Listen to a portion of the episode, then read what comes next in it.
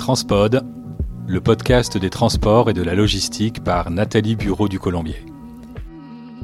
Bonjour, bienvenue sur euh, Transpod l'hebdo. Nous sommes en compagnie aujourd'hui d'un entrepreneur, euh, Joseph Araquel. Bonjour. Bonjour. Joseph Araquel, vous êtes un entrepreneur euh, très connu, en tout cas dans le monde économique régional, en Provence-Alpes-Côte d'Azur. Vous, êtes, vous avez un parcours très particulier.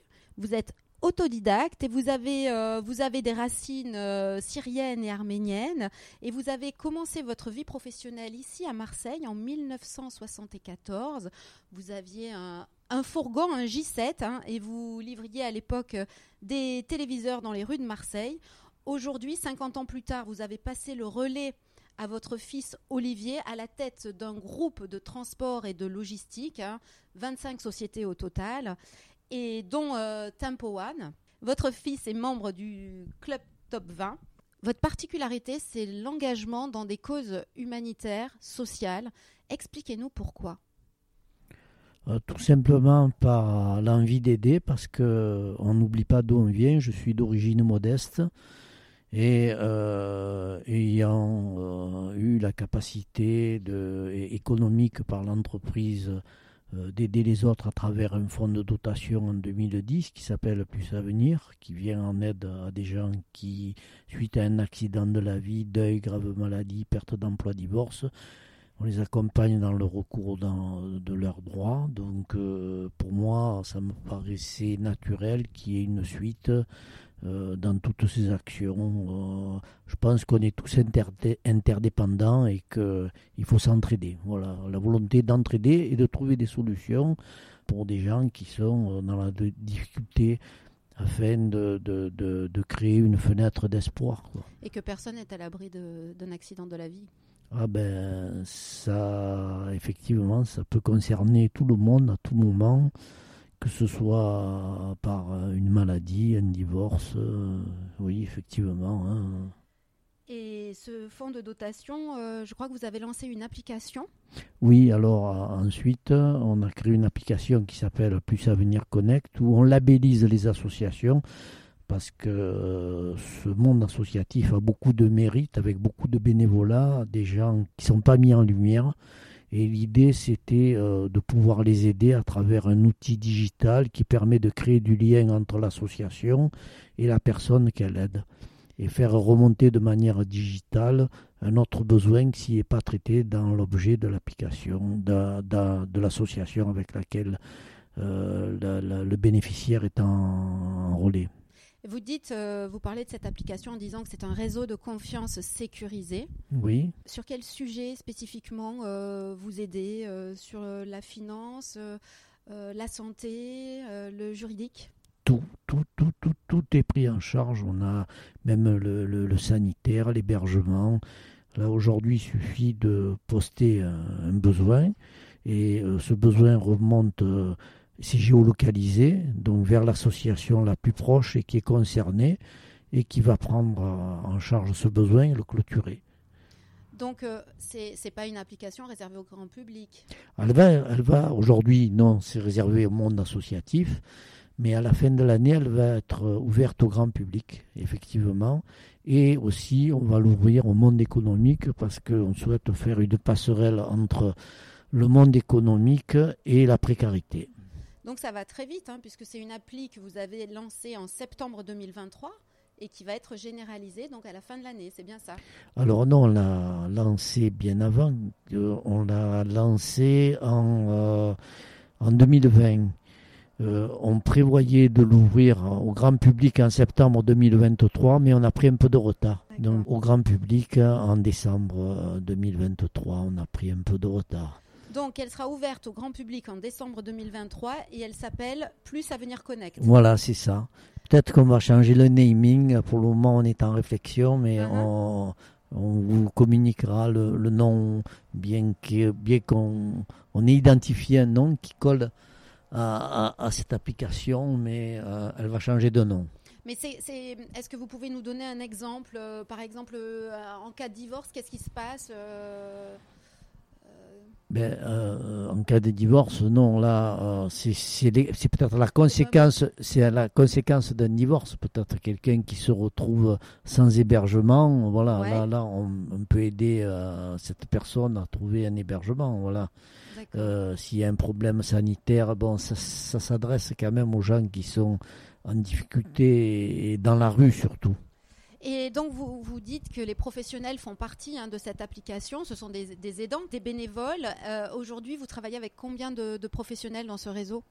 Il va y avoir une centaine de professionnels, des médecins, des avocats, des notaires, des assureurs, des entrepreneurs. Voilà, tout un monde qui, d'ailleurs, ce sont des membres de Plus à venir hein, du fonds de dotation qui apportent leurs compétences gratuitement hein, et en contrepartie peuvent proposer des dossiers euh, de personnes qu'on a aidées. La grande nouvelle de, 2023 pour vous, euh, Monsieur Arakel, c'est euh, que vous avez pris la présidence de la Banque alimentaire dans le département des Bouches-du-Rhône, c'est ça? Oui, le 23 mai, j'ai été élu président de la Banque alimentaire pour pouvoir contribuer à, à, prendre en charge justement cette, euh, ce secteur qui pourvoit en nourriture 205 euh, associations hein, et qui contribuent aussi à distribuer l'année dernière 7 600 000 repas à des gens euh, qui sont dans la précarité. et ça ne concerne pas que des gens de la rue. Aujourd'hui, des gens qui travaillent sont dans la précarité parce qu'ils n'arrivent plus, malgré le travail, à boucler le budget. Ça concerne aussi des étudiants qui n'arrivent pas à se nourrir. Donc, euh, oui. Le public a évolué, M. Euh, Monsieur Arakel? Oui, oui, complètement, complètement. Aujourd'hui, euh, c'est des gens qui n'arrivent plus à boucler les fins de mois. Quoi. Oui, l'inflation a, fait que entre l'augmentation du prix de l'énergie, le prix des denrées, le premier poste où on peut s'ajuster, c'est la nourriture. Donc euh, ben, les gens réduisent, réduisent leur consommation pour, voilà, pour pouvoir faire face aux fins de mois et de ce fait euh, ben, euh, vont récolter ou des colis à travers des associations de la banque alimentaire. Vous disiez quand on a préparé cet échange que la banque alimentaire était de loin le premier opérateur. oui, c'est le premier opérateur. Oui, c'est le premier opérateur en France hein, dans le secteur de, de l'alimentaire. Aujourd'hui, euh, nous sommes une organisation euh, qui stocke euh, des marchandises et qui les distribue à des associations qui, elles, les remet à des bénéficiaires. Oui, on est le premier acteur en France dans le domaine alimentaire. On a aussi pour vocation, et ça, ça va se déployer, en particulier dans le département, c'est de créer des épiceries solidaires pour qu'il y ait plus de proximité. Le principe de de l'épicerie solidaire, c'est de payer un prix au kilo euh, pour toute nature, euh, voilà, mais sous condition de ressources contrôlées. Donc c'est créer de la proximité euh, dans des zones blanches ou dans des campus d'étudiants pour que aujourd'hui tout le monde puisse à minima se nourrir. Quoi. Oui, oui, et manger trois repas par jour. Trois repas, il y en a qui ne les font pas. Hein les étudiants aujourd'hui, bien souvent, c'est 15 sandwichs par jour. La banque alimentaire, euh, chaque année, c'est euh, en produits euh, récoltés, c'est l'équivalent de 18 millions de, repas distribués. Alors ça, c'est en France. pour le département, c'est 7 600 000 repas. donnés l'année dernière voilà, aux associations. Ça, c'est le chiffre départemental. Moi, je suis président des Bouches du Rhône. Si vous êtes aujourd'hui au micro de Transpod, l'interview, c'est pour une euh, noble cause justement, c'est que vous allez lancer la campagne de collecte euh, dans les supermarchés, hypermarchés, le 24 novembre prochain, c'est ça? Oui, absolument.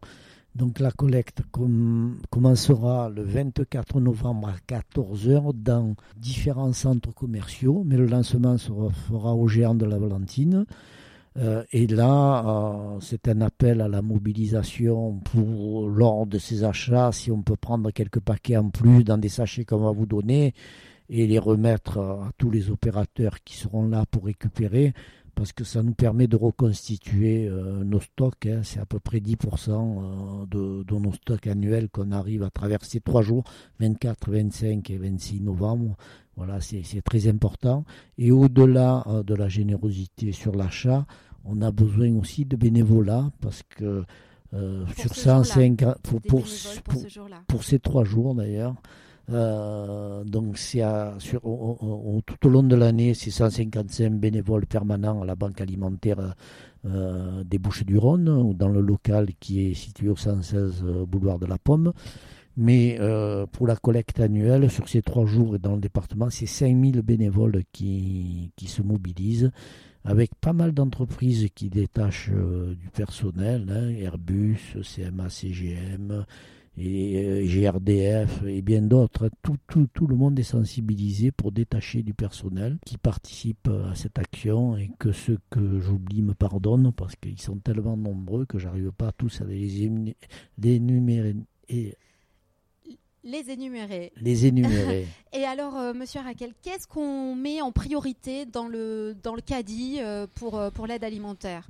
Ben, on met les produits de base d'abord, hein, de la farine, du sucre, de l'huile, euh, des pâtes euh, et aussi euh, ben, des produits d'hygiène. Hein. On a besoin de shampoing, de savon, de, de serviettes hygiéniques pour, pour les dames. Voilà. Ce qui coûte très cher aussi. Hein. C'est vraiment un besoin qui est, qui croissant.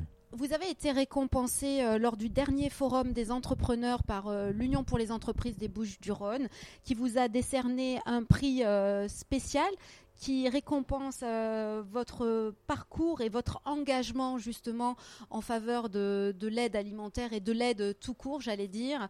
Est-ce que finalement ça donne plus de visibilité à l'aide humanitaire? Ah ben oui, hein, d'abord ça a été une très très belle surprise hein, et beaucoup d'émotions. Hein, j'ai reçu euh, ce prix avec grande surprise, mais fierté aussi. Je le redis, j'ai été très ému, mais oui, euh, ça me permet aussi de mettre en lumière euh, des actions qui sont faites. Et derrière ces actions, il y a des hommes, il y a une équipe, il y a des bénévoles. Donc oui, mettre en lumière ce qu'on ne voit pas. Donc je crois que c'est très important de, de, de, porter un peu plus haut euh, ce qui est fait par, par les autres. Et moi, je suis euh, la, personne visible, mais derrière, il y a, il y a beaucoup d'acteurs euh, qu'on ne voit pas et qui se donnent au quotidien et de manière très généreuse et très professionnelle. Merci beaucoup pour cet entretien, euh, Joseph Arakel. Merci à vous. C'était une émission, comme je l'ai dit, spéciale, hein, parce que l'idée c'était de parler de, ce week-end-là de, récolte de produits euh, alimentaires. J'espère qu'on enregistrera une, émission dédiée à la logistique, hein, puisque Transport, c'est un podcast dédié au transport et à la logistique, spécialement avec Tempo One. Merci bien. Au revoir.